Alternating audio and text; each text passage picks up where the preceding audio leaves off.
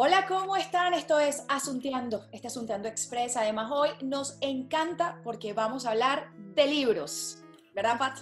Sí, señor, no podemos estar más felices. Hoy, a propósito del Día del Libro que se celebra en el mundo entero, tenemos una invitada maravillosa. La conozco de hace tiempo porque hicimos un curso de escritura feminista juntas, pero además ella es la, mi recomendadora de libros oficial. Raquel además es la coordinadora del grupo de lectura Las Entusiastas, que ya nos va a contar un poquito sobre eso y estamos felices de tenerla aquí. Bienvenida Raquel Casas, ¿cómo estás? Muchísimas gracias, gracias a vosotras. ¿eh? El placer es mío, de verdad, de poder charlar, charlar con vosotras sobre libros, porque todo lo que es hablar de libros, vamos, encantada. Bueno, esto es un asunteando para recomendar libros y les vamos a dar un montón, les vamos a dar, no, se los va a dar Raquel, un montón de libros que ustedes pueden adquirir, no solo para leer en esta cuarentena, sino para la vida. Pero yo quería preguntarte antes de entrar en materia, esa afición por los libros, Raquel, cuéntanos un poquito cómo nació. Bueno, pues yo creo que como la mayor parte de las adictas a los libros comenzamos de una manera inocente, ¿no? Pues en la infancia, por una serie de circunstancias, quizás porque también fui hija única durante bastante tiempo, eh, siempre por timidez, eh, me refugiaba muchísimo en los libros y al final ha sido como una forma, una forma parte de mi vida, ya es imposible yo no concibo salir a la calle sin un libro en el bolso, por ejemplo, y igual que hay gente que tiene la tentación de ir a comprar, pues no sé, de ropa o zapatos, yo es como una librería y, ya no puedo seguir adelante. Tengo que entrar, aunque sea por, por ver. Nunca hay suficientes libros, igual que nunca hay suficientes barras de labios o, o algo parecido, ¿no? Eh, para mí forma parte ya de mi identidad. Yo creo que hay personas que a lo mejor tienen una serie de hobbies más físicos o hay gente que le gusta muchísimo escribir. Yo me defino como lectora porque es algo que siempre está ahí. El libro nunca me ha fallado. Eh, por supuesto, nunca suple la presencia de una persona física, pero es algo que a mí me, me, sé, me hace mucha compañía y me enriquece muchísimo, la verdad. Mira, Raquel es, cuando yo digo que es mi recomendadora de libros oficial, es porque les estaba, les estaba comentando a ellas hace un ratito que probablemente el 80% de los libros que yo me leí el año pasado fueron recomendados por Raquel. O sea, esto es, son palabras mayores. Pero vamos a empezar desde ya, vamos a entrar en materia, Raquel, y eh, cuéntanos, recomendación número uno.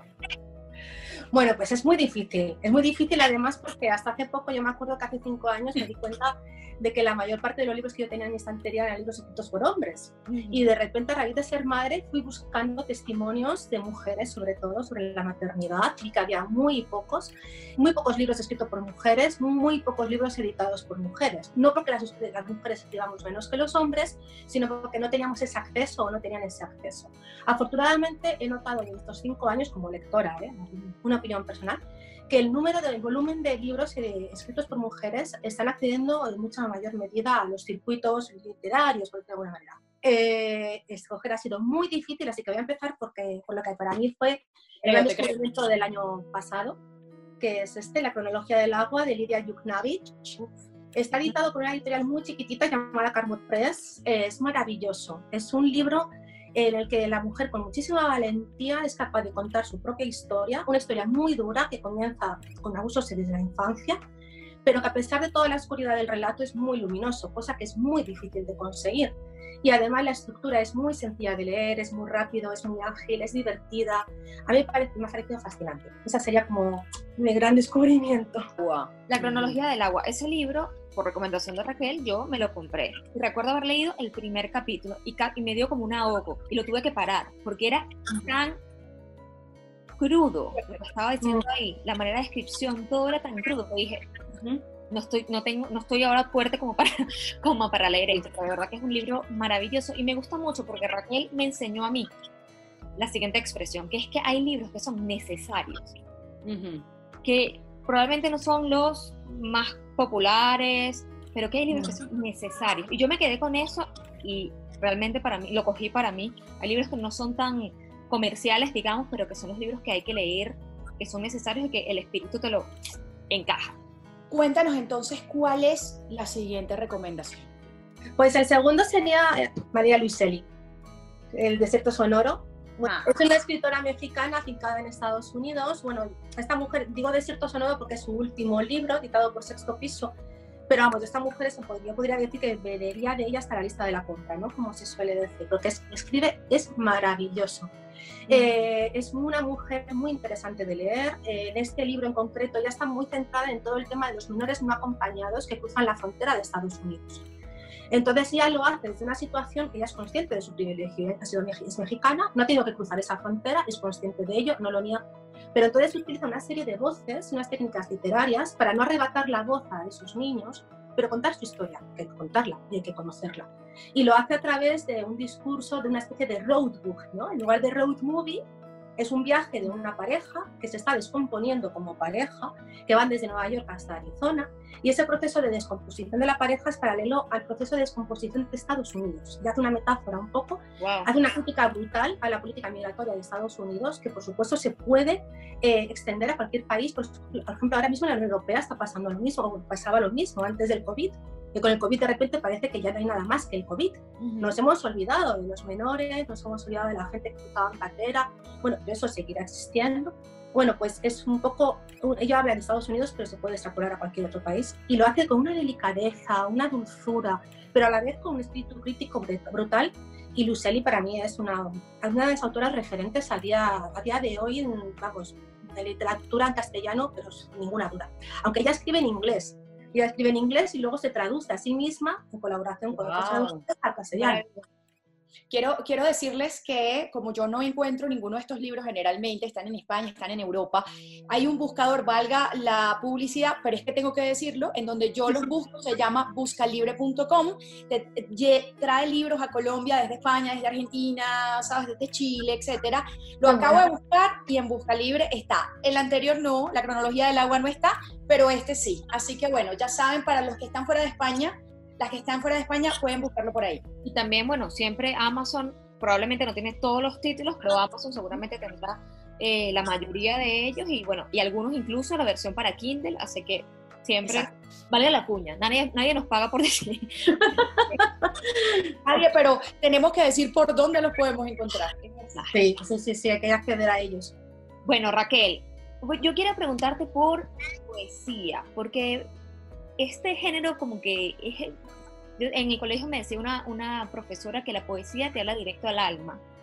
Eh, y sé que tienes unas recomendaciones ahí bonitas para darnos. Cuéntame un poquito sobre eso. También me ha sido difícil, pero me he quedado con uno que es maravilloso. Es una autora argentina, se llama Marina Yuxu, que es que siempre el apellido me traba ahí. se llama Madre Soltera. Y bueno, con lo que os contaba antes de las maternidades, que es un tema que parece que siempre ha quedado como en un segundo plano en la literatura, porque parece que no interesaba lo que una mujer podía decir respecto a su maternidad.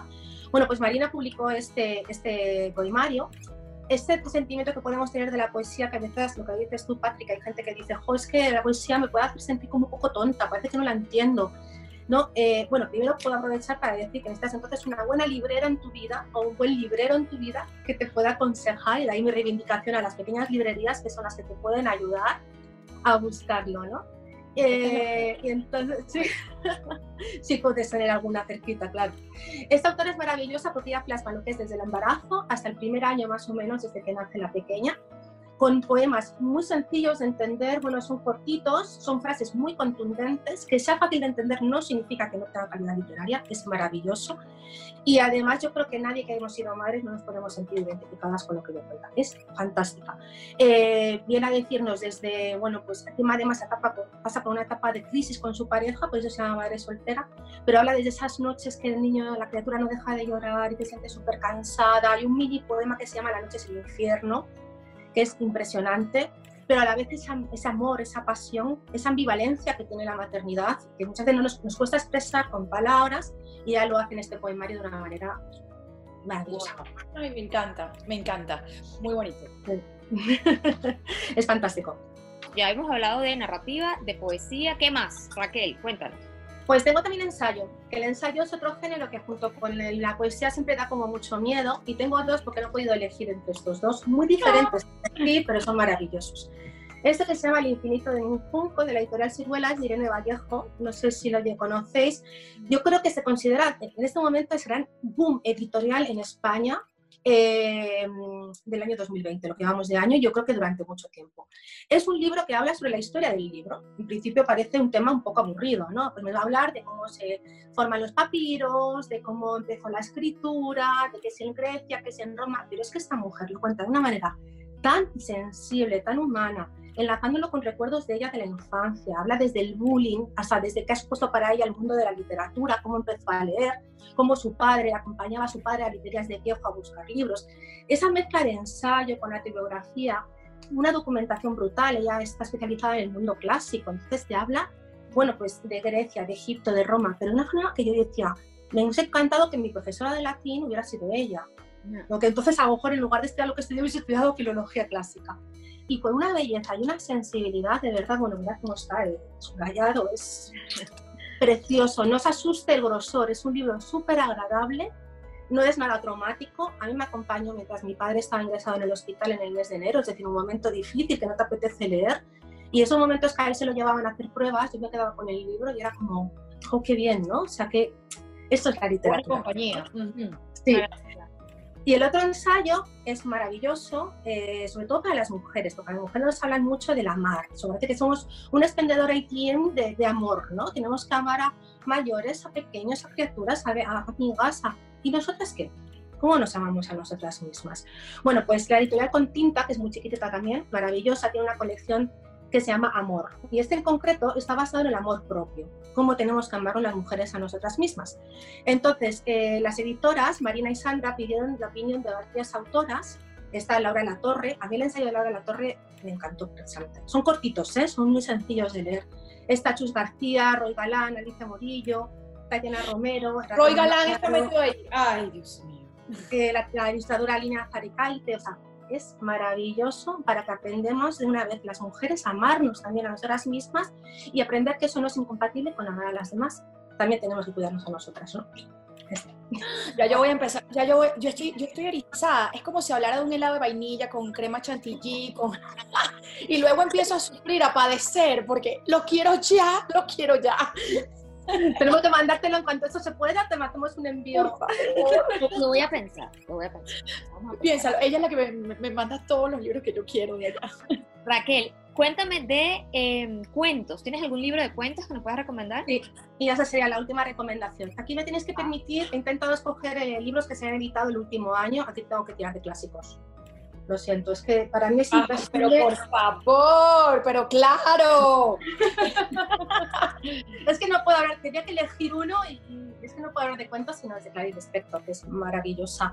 Es una escritora que, bueno, conocéis, es difícil entrar en ella, pero yo creo que los cuentos es una forma especial de poder entrar en su universo de ir pudiendo hacerte poco a poco con su lenguaje, con ese mundo tan personal que ella creó y luego ya de ahí puedes pasar ya si quieres a sus novelas. Pero a mí es que este libro, bueno, también me acompaña siempre, creo que refleja muy bien todo ese sentimiento de la mujer, esa identidad que nos crea, no creamos, que no sabemos muy bien, con una vulnerabilidad muy honesta, pero sin ser frágil, pero a veces es frágil, pero es fuerte, es una, pues como somos nosotras la mayoría, ¿no? Y por eso me parece que es imprescindible. Ay, Raquel, pero nos quedan unos minutos y yo quería hacerte una pregunta. Acabas de decir algo, es, un, es, es difícil de entrarle ¿Cómo no, ¿Cómo no dejar el libro allí y decir, no, yo no puedo con este libro? Cuando es difícil de entrarle, pero luego viene como la parte en la que ya no me puedo despegar. ¿Cómo no abandonar el libro? Pues yo creo que te tienes que fiar de tu instinto. O sea, si tu instinto te dice, mira, lo tengo que dejar, pues déjalo. Pues a lo mejor no es para ti. Hay muchas autoras, busca otra autora diferente o que no, no, tienes que obligarte. Yo creo que en el momento que te obligas, entonces nunca vas a conseguir entrar. En el momento que lo cojas diciendo, no sé, hablan también de ella que algo tiene que tener o eh, simplemente por ver su foto, ¿no? Y mm, no sé, a ver qué me puede contar o qué me transmitir, pues como cuando entras en una poesía, ¿no? Eh, o en una relación de pareja que no sabes muy bien qué expectativas puede haber y es como me voy a dejar llevar un poco. Y a lo mejor ahí es cuando por fin hace algo clic y de repente enganchas con ella y entonces puedes, puedes, es que ya luego se adictiva. La verdad es que una vez que lo consigues, y si no, no pasa nada, la dejas y ya está. no, tampoco pasa, no pasa nada. Mira, y este consejo aplica para la vida, para la vida. Para la vida misma. Es una pena seguir ahí Es que no hay que obligarse. Lo extendemos al resto de la vida. Raquel, muchísimas gracias por este ratito. Queremos saber por dónde te encontramos, porque estoy segura que después de esto, a ver ahí tratando de indagar más uh, cositas de ti? Bueno, pues me podéis encontrar en Instagram, en el perfil que yo utilizo para recomendar mis lecturas, que es Raquel-Casas-P. Y si no, también en el grupo de las entusiastas, que ahí somos las 20 mujeres ahí que hacemos la red de, Instagram, sobre todo con Paz, que es la community manager. Ahí también me podéis localizar, o sea que en cualquiera de las dos eh, estoy a vuestra disposición.